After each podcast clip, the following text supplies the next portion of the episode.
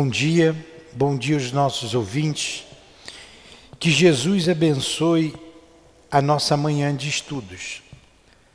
Vamos ler o Evangelho, fazer a nossa prece e dar continuidade aos estudos do livro O Céu e o Inferno.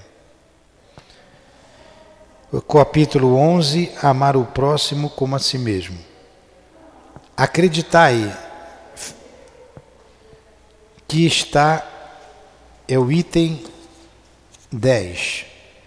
Acreditai que estas sábias palavras, amai muito para ser desamados, farão o seu caminho. Elas são revolucionárias e seguem uma rota fixa, invariável. Vós, porém, que me ouvis, já adquiristes qualidades, pois sois infinitamente melhores do que há cem anos vos modificastes de tal forma para melhor que atualmente aceitais, sem contestar, uma série de novas ideias sobre a liberdade e a fraternidade que outrora terias rejeitado. Ora, daqui a cem anos aceitareis com a mesma facilidade aquelas que hoje ainda não puderam entrar em vossa cabeça. Amado Mestre Jesus, guia e amigo de nossas vidas, nos reunimos em Teu nome e em nome de Deus para estudarmos a doutrina espírita. Inspira-nos, Senhor, proteja-nos e enviai os Seus mensageiros para nos ajudar na compreensão desta obra. Então, rogamos que o nosso Allan Kardec nos ajude que o nosso irmão, o professor José Jorge, o patrono desse estudo, o altivo e os espíritos guias da nossa casa de amor. Em nome desse sentimento sublime, o amor, do nosso amor, do teu amor, Senhor, mas acima de tudo do amor de Deus, nosso Pai, é que iniciamos os estudos desta manhã. Que assim seja. Graças a Deus.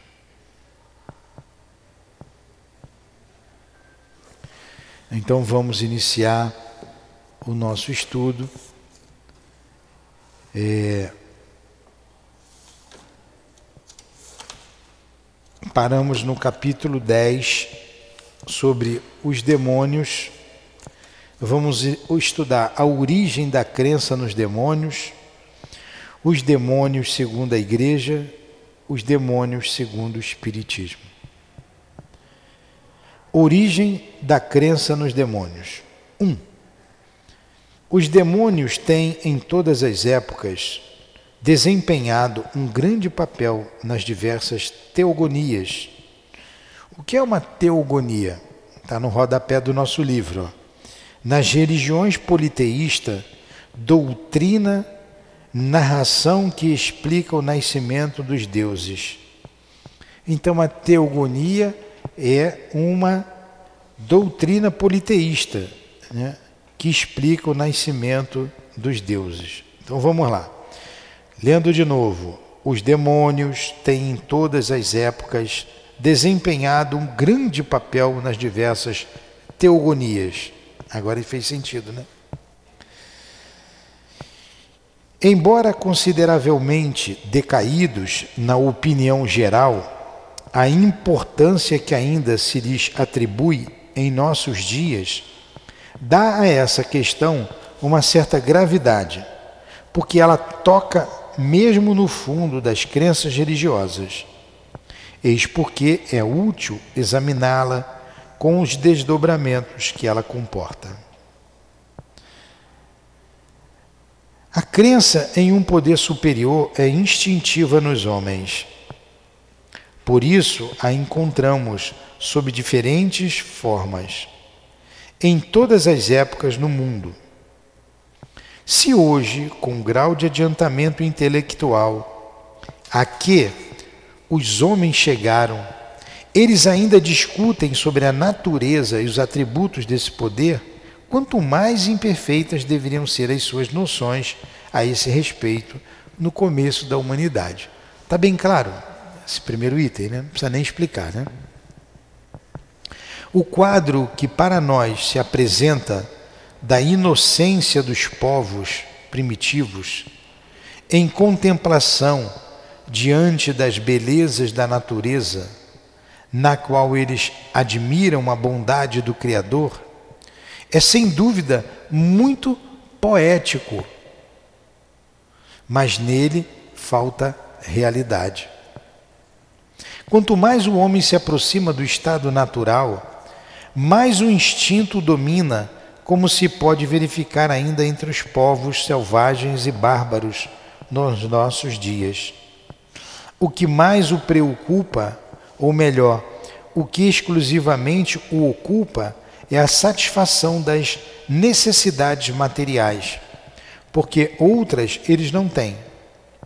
O único sentido que pode torná-lo acessível aos prazeres puramente morais só se desenvolve com o tempo e gradualmente.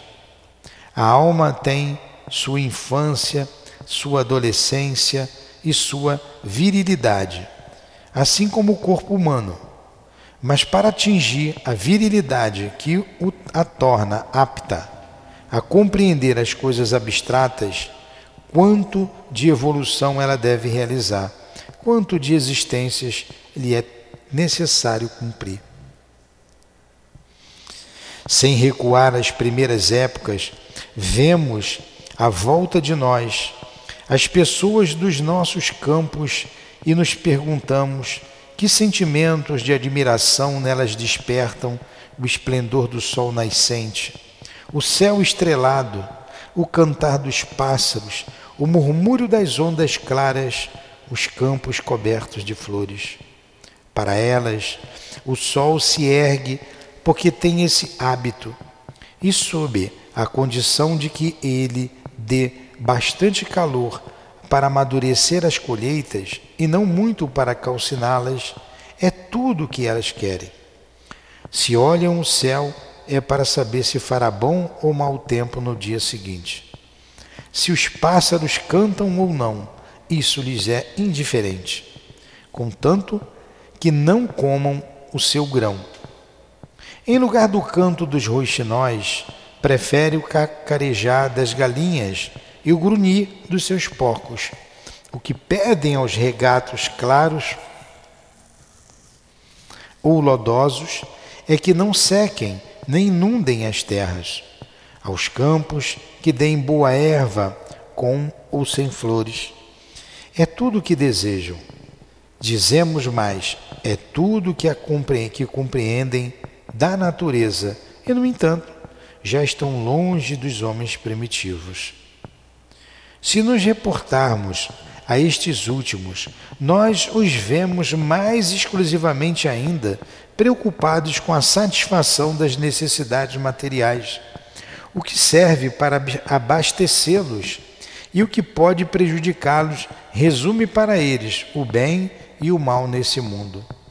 Eles creem em um poder extra-humano, mas como o que lhes traz um prejuízo material é o que mais lhes importa, eles atribuem a esse poder, do qual apenas disso fazem uma ideia muito vaga. Não podendo ainda conceber nada fora do mundo visível e tangível, eles imaginam que esse poder resida nos seres e nas coisas que lhes são prejudiciais.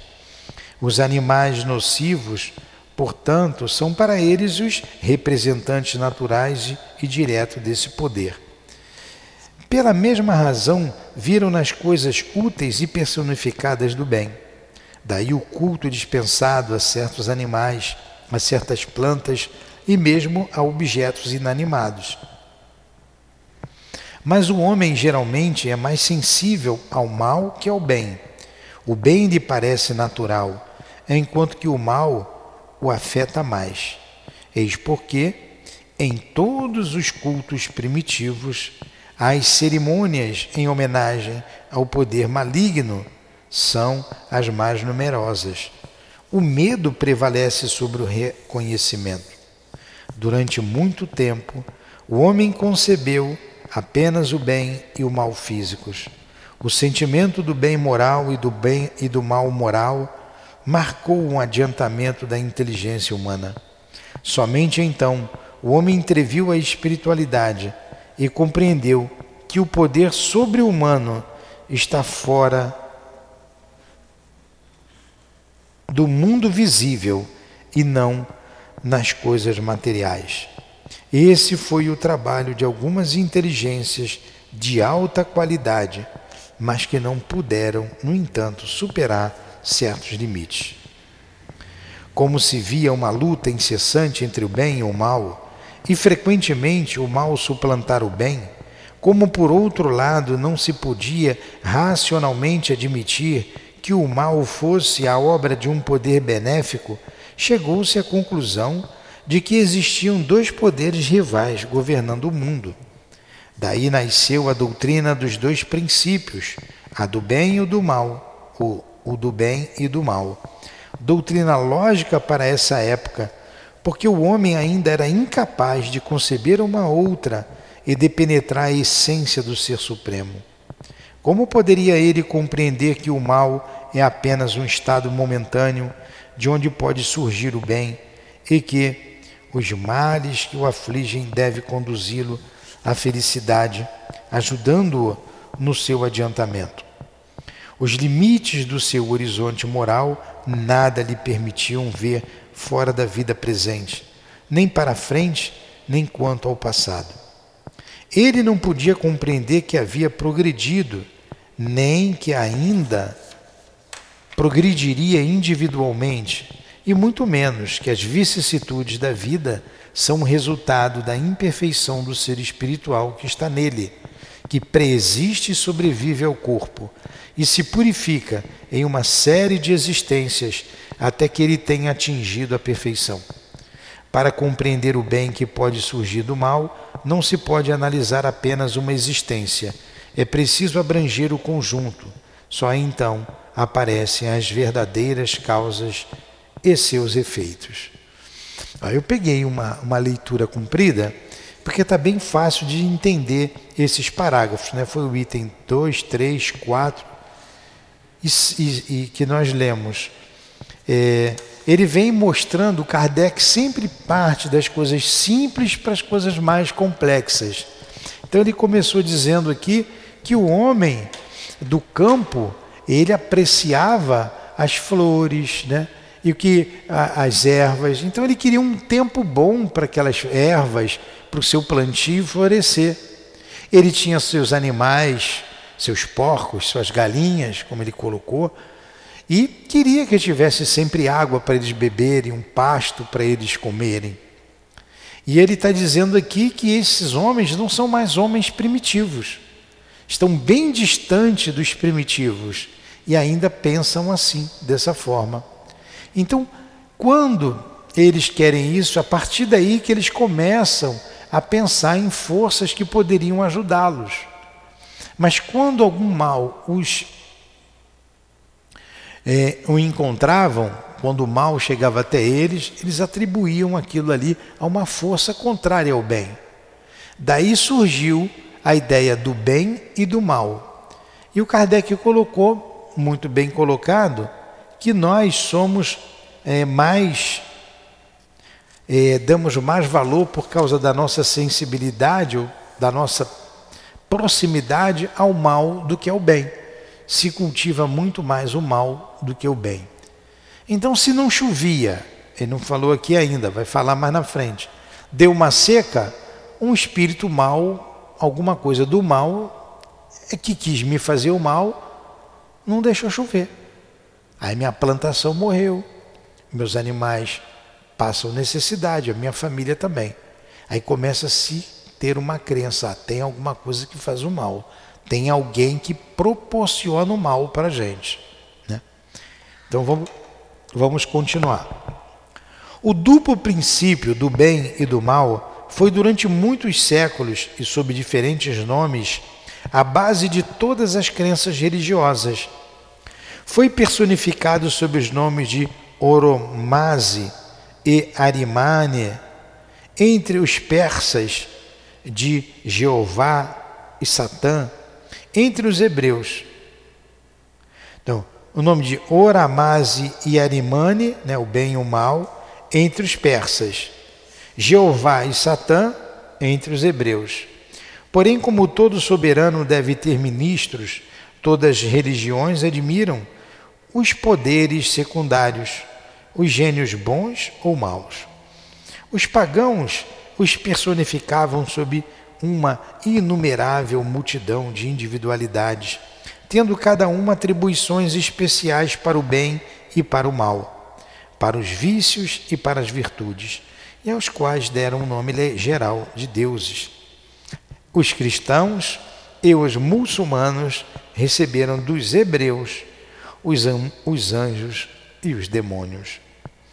A doutrina dos demônios, portanto, tem sua origem na antiga crença nos dois princípios, a do bem e a do mal. Vamos examiná-la aqui apenas do ponto de vista cristão e ver se ela está de acordo com o conhecimento mais exato que temos atualmente dos atributos da divindade. Esses atributos são o ponto de partida, a base de todas as doutrinas religiosas, os dogmas, o culto, as cerimônias, os usos, a moral, tudo está em harmonia com a ideia mais ou menos justa, mais ou menos elevada que se faz de Deus, desde o fetichismo até o cristianismo. Se a crença, se a essência íntima de Deus ainda é um mistério para nossa inteligência, nós entramos, entretanto, o compreendemos melhor do que ele jamais foi compreendido, graças aos ensinamentos do Cristo. Então hoje a gente entende melhor as crenças, melhor Deus, graças a Jesus, né? É, antes não entendíamos nada e a gente ainda não compreende a essência de Deus. O cristianismo, de acordo com a razão, nos ensina que Deus é único, eterno, imutável, material, todo-poderoso, soberanamente justo e bom, infinito em todas as suas perfeições. Assim como foi dito que em outra parte, no capítulo 7, Penas Eternas, se se tirasse a mais pequena parcela de um só dos atributos de Deus, não mais haveria Deus, porque poderia existir um ser mais perfeito.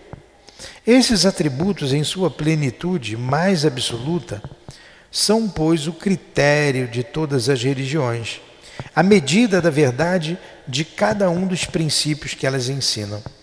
Para que um desses princípios seja verdadeiro, é preciso que ele não atente contra nenhuma das perfeições de Deus.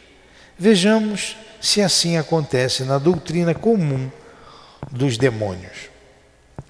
Aí nós vemos que essa crença do bem e do mal é muito antiga, nos persas, depois com os judeus, e nós herdamos isso dos judeus, do povo judeu, porque vem o cristianismo, a, o catolicismo é uma religião, o próprio cristianismo, uma religião judaica, veio de lá, então herdou esses termos de lá. Mas o bem e o mal, desde o princípio, o homem concebeu isso. Agora nós vamos ver esse, esse mal que se chama de demônio, segundo a igreja. Fala.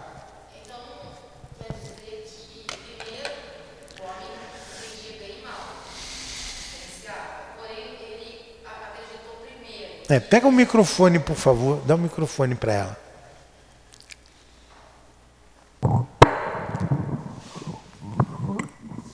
É, o homem ele acreditava no bem e no mal, mas ele primeiro acreditou numa entidade, vamos dizer assim, maléfica para depois vir a entender, conhecer Deus. É, você tem a mitologia grega, você tem a mitologia romana. Então essas ideias pagãs é, surgem das suas necessidades. Por exemplo, ele não sabia explicar a chuva, ele precisava fazer a chuva. Então tem o Deus da chuva, o Deus do, dos ventos, o Deus do tempo. Uhum. Você tem o Deus do trovão. Ele vai criando deuses para aquilo que ele não consegue explicar racionalmente. É um processo de desenvolvimento da inteligência. Sim. Hoje a gente já sabe que não tem Deus do trovão, Deus da Deus da do casamento, né? Tem Afrodite, eu acho que é do amor, não é? Deus do amor. Então, para todas as necessidades do homem, ele foi criando esses deuses. Né? É o mesmo princípio da oferenda. Porque onde você hoje você tem as oferendas, vão ali, fazem um, um despacho, por exemplo, aquilo é uma oferenda, não é? Sim. Como é que isso começou? É, começou porque achava que Deus tinha que ser agradado para que ele obtesse, obtivesse determinada coisa. Então começou oferecendo frutas, oferecendo é, sementes, para que ele pudesse ter uma colheita melhor, para ele pudesse ter as coisas que ele queria na vida. Depois ele acha que Deus era muito importante e que se você oferecesse um animal, seria Deus ficaria mais feliz, porque tinha uma vida. Aí faz oferenda, oferenda dos animais. Mais para frente, ele diz assim: se oferecer o sangue de um humano, ele vai ficar mais feliz ainda. Aí se faz. Eles faziam muito isso na colheita, né? Depois oferecia é. mulher, uma mulher virgem, não sei o que. Eu estava lendo sobre isso. Então você vê que é um progresso. Hoje não se faz mais isso. Sim. Mas, Mas eu digo assim, antes de, de deles acreditarem que tinha uma divindade, alguma coisa, eles achavam que o bem, por exemplo, a chuva, as coisas boas isso. que aconteciam para eles, acontecia porque acontecia, porque tinha que ser assim. E o mal era que alguém não queria que acontecesse alguma coisa boa para eles. Exatamente. E criaram um demônio. Aí exemplo. eles faziam oferenda para o mal não fazer mal a Entendi. ele. É isso aí mesmo. Teu raciocínio está certo. Agora, como é que isso tudo começou na igreja? É o que a gente vai estudar agora. Na igreja tem a questão do mal, que é o demônio. Vamos lá. Segundo a igreja, Satã, o chefe ou o rei dos demônios, não é uma personificação alegórica do mal, mas um ser real, fazendo exclusivamente o mal, enquanto que Deus faz exclusivamente o bem. Aceitemo-lo, pois, tal como nos é dado. Então, segundo a igreja, não é uma personificação, é um ser real. Satã, o Satanás, é o chefe dos capetas, é ele. Tá? Ele faz o mal e Deus faz o bem.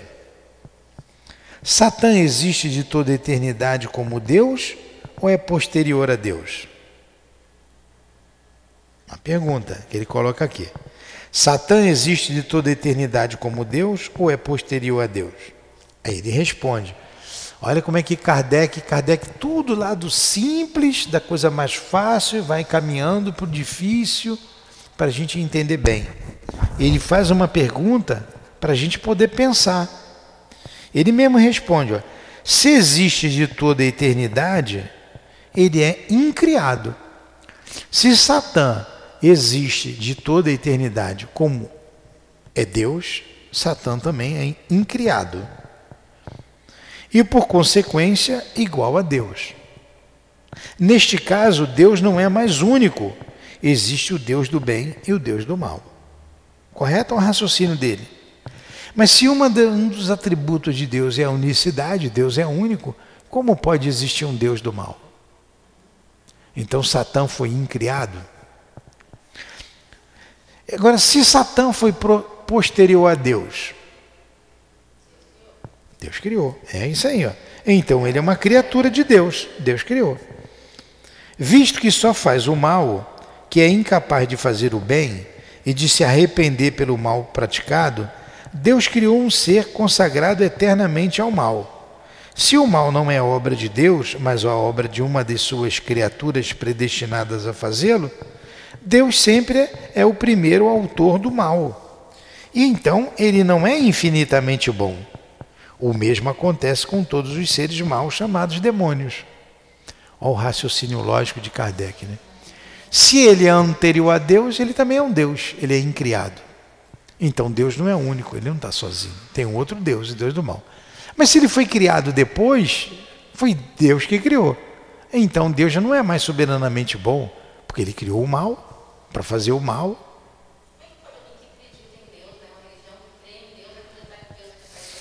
Pois é, é um processo de amadurecimento do espírito. Isso fomos nós. É. Isso, nós já concebemos Deus dessa forma. A gente vem nascendo e morrendo, nascendo e morrendo. Hoje estamos aqui com uma compreensão diferente de Deus.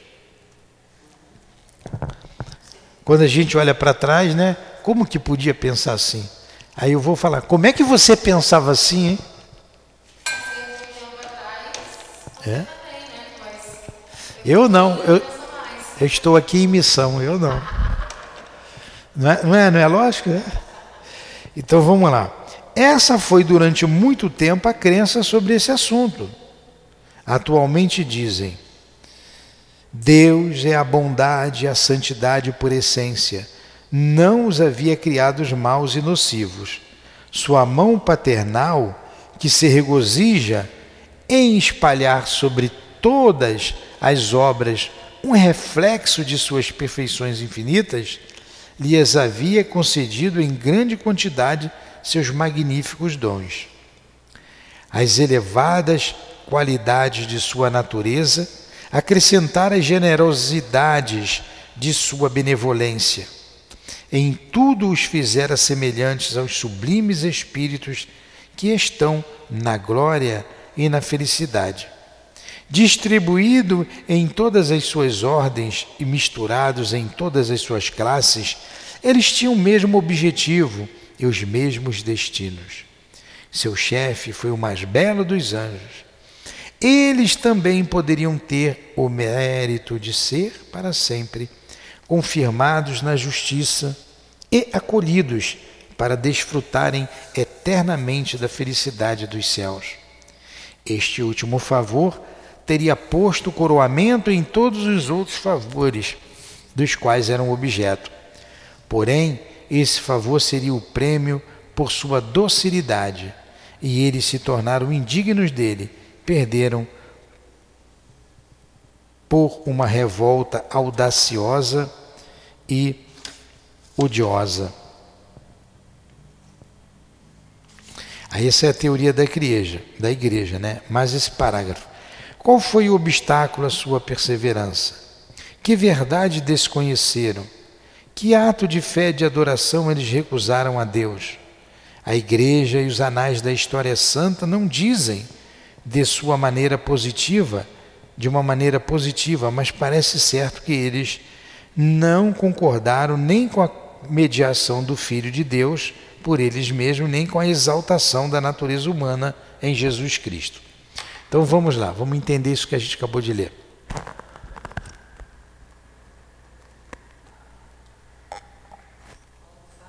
Aqui eu bebo água. É.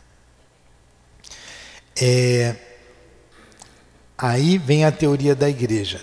Deus não criou mal, não criou o demônio, criou todo mundo bom. Todo mundo era bom. Eles tinham que ser dóceis a Deus.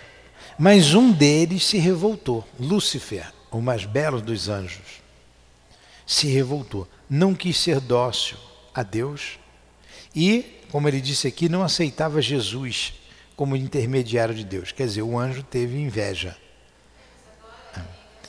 É. Ele vai descrever, ele vai contrapor esses argumentos.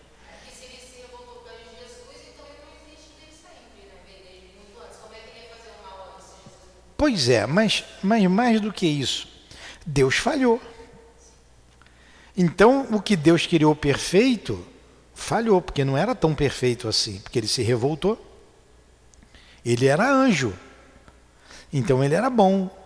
De anjo ele passou a ser demônio, porque se revoltou. E nós vamos ver que com ele ele levou um terço dos anjos.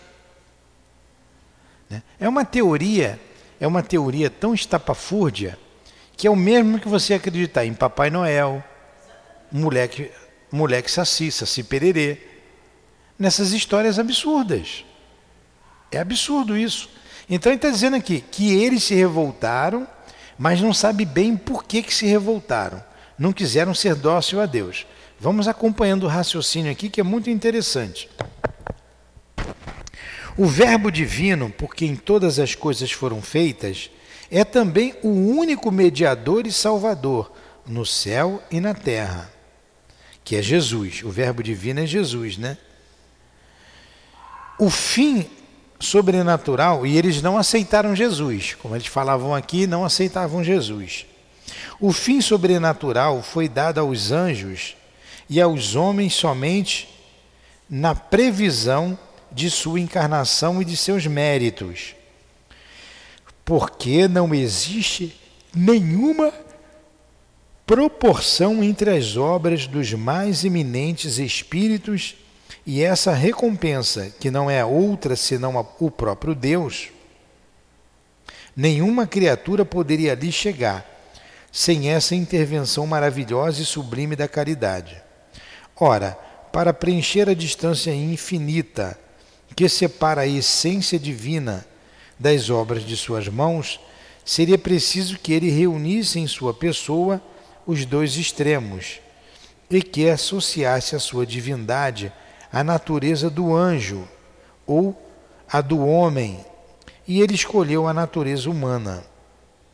Esse projeto, concebido de toda a eternidade, foi revelado aos anjos muito tempo antes de sua realização.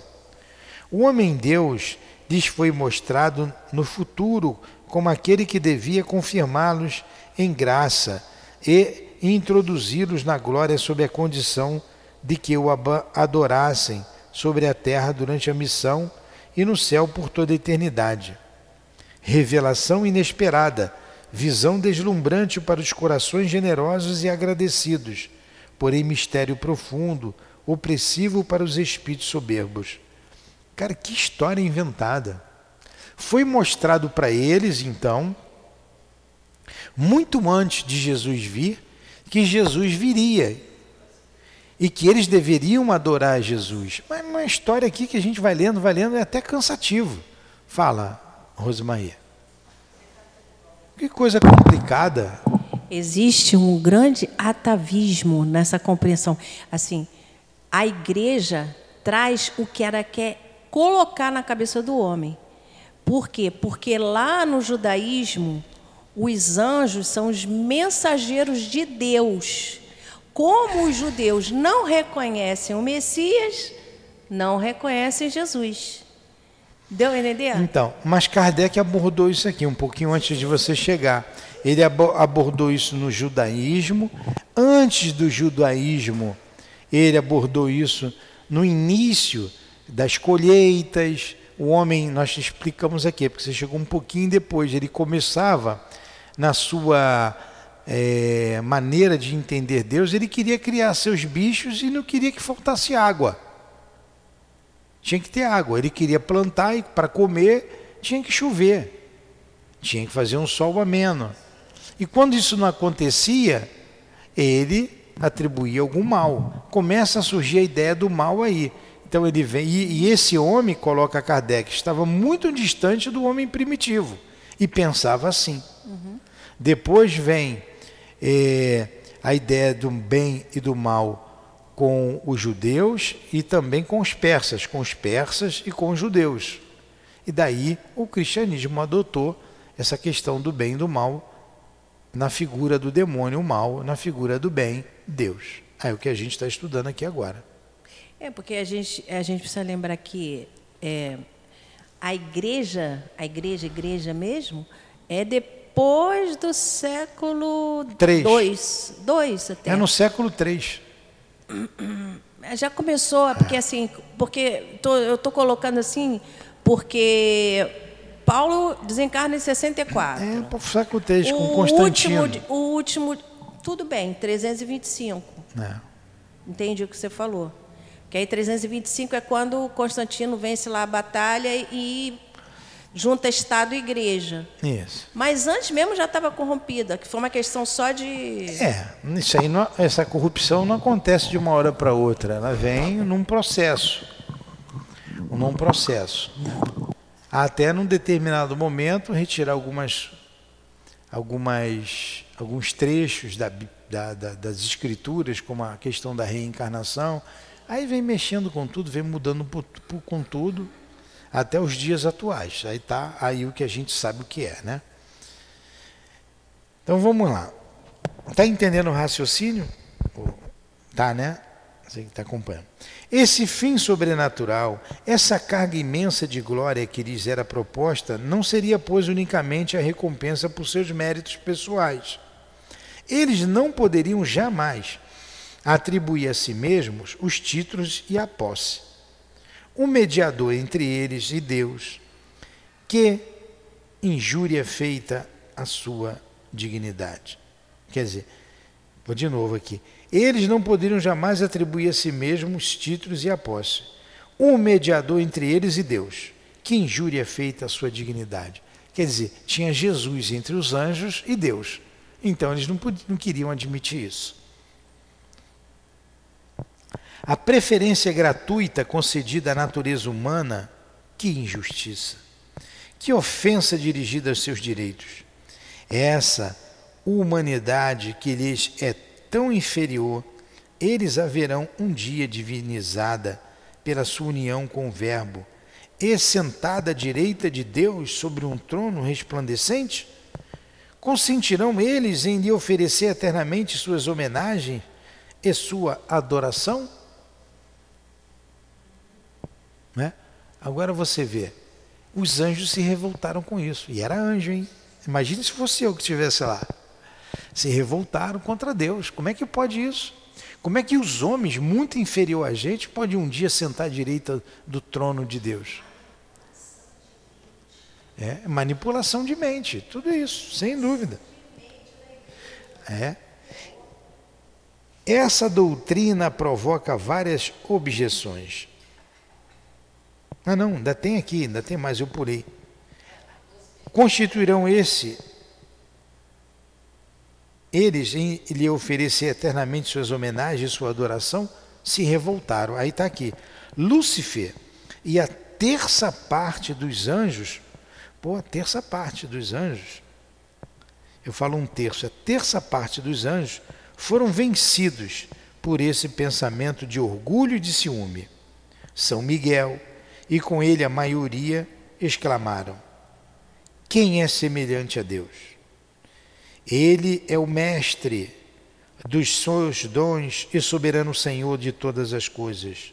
Glória a Deus e ao Cordeiro que será sacrificado pela salvação do mundo. Mas o chefe dos rebeldes, esquecendo que a sua nobreza e a sua prerrogativa e suas prerrogativas eram devidas ao seu Criador, ouviu apenas a sua imprudência e disse: Sou eu mesmo quem subirá ao céu. Estabelecerei minha morada acima dos astros. Eu me sentarei sobre a montanha da aliança nos flancos do Aquilão. Dominarei as nuvens mais elevadas e serei semelhante ao Altíssimo. Aqueles que partilharam seus sentimentos acolheram suas palavras com um murmúrio de aprovação. E eles se encontravam em toda a ordem da hierarquia, mas o seu grande número não os colocou a salvo do castigo. Pô, mas que história mal contada. É. Que história mal contada. Manipulação. A gente vive isso na política hoje. A gente vive isso nas religiões hoje ainda. Manipulação. É.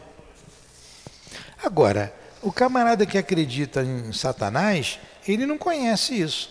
Ele vai para a missa ou vai para o culto na igreja, mas não conhece a origem disso. Se ele conhecesse a origem, olha, isso, é, isso tudo vai ruir quando vir, através da astronomia, a pluralidade dos mundos habitados.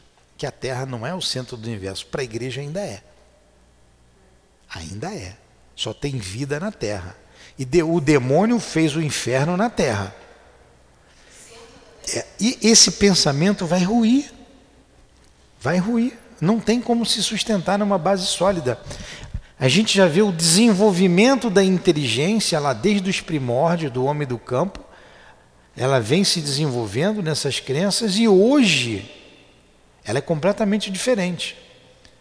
Para alguns, não coaduna mais com o raciocínio lógico, como para nós espíritas. Na verdade, nós estamos na vanguarda desse pensamento. Mas com as descobertas que virão em breve, esses retardatários vão ter que se curvar à verdade. Fala. A crença em Deus é, veio com os exilados de Capela ou de algum outro lugar, não sei, porque quando eles aqui chegaram ainda é, a Terra ainda era um planeta primitivo, né? Tá. Então a... eles que despertaram essa crença. A será? crença em Deus é inata no homem. Sim, mas é inata. que raciocinaram que existia é. algo além. É, então vamos lá, a crença é inata, desde o homem primitivo, é inata, porque ele é espírito. Agora, como que ele vê Deus, né?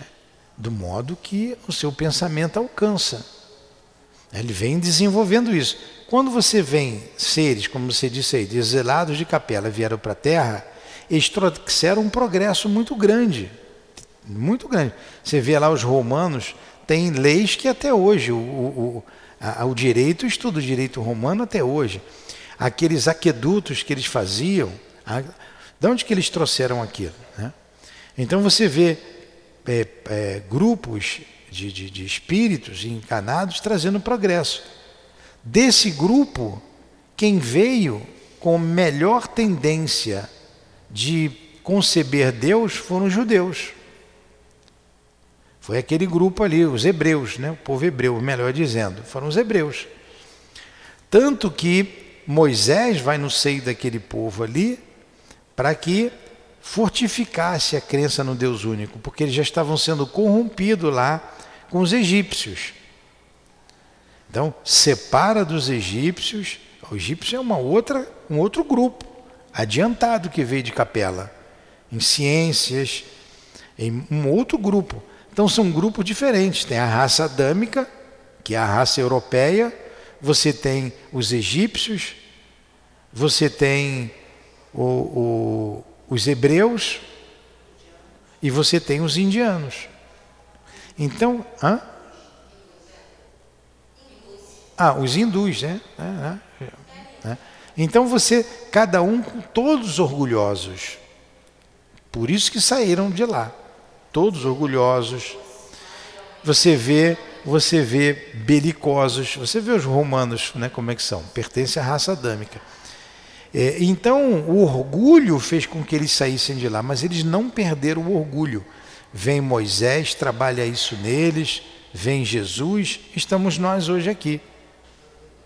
Exilados de capela, continuamos aqui, porque quem, quem era bom, quem, quem se transformou, ó, já foi.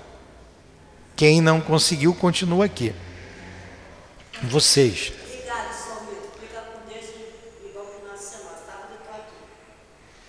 Então, é, é, a gente pode pensar também, Milton, no, é, como diz Leon Denis lá em Depois da Morte, né? É. A vulgarização No microfone. Ah, lá em Depois da Morte, ele vem dizendo assim, Leon Denis, né? Vem dizendo que a vulgarização da ideia do Deus único veio com os hebreus, mas ainda desde Abrão, por isso que quando a gente vai estudar as cartas, gente, as cartas de Paulo, a, é, Paulo sempre fala do Deus de Abraão, Isaac e Jacó, que foram aqueles que estavam mais próximos dessa vivência junto às ideias de Deus, que foram se desvirtuando ao longo do caminho, que chegou Sim. aonde estavam os egípcios, né? que eles passam 400 anos no Egito, no Egito e, o, na verdade, Moisés vem é, coroar com a vinda da, dos Dez Mandamentos, a primeira revelação. Mas tudo Sim. começa lá com Abraão. Exatamente. Mas vamos continuar mais um pouquinho, eu tenho que acabar, mas vamos ver se a gente consegue fechar pelo menos esse, esse pedaço. Então, Lúcifer e a terça parte dos anjos foram vencidos por esses pensamentos de orgulho e de ciúme.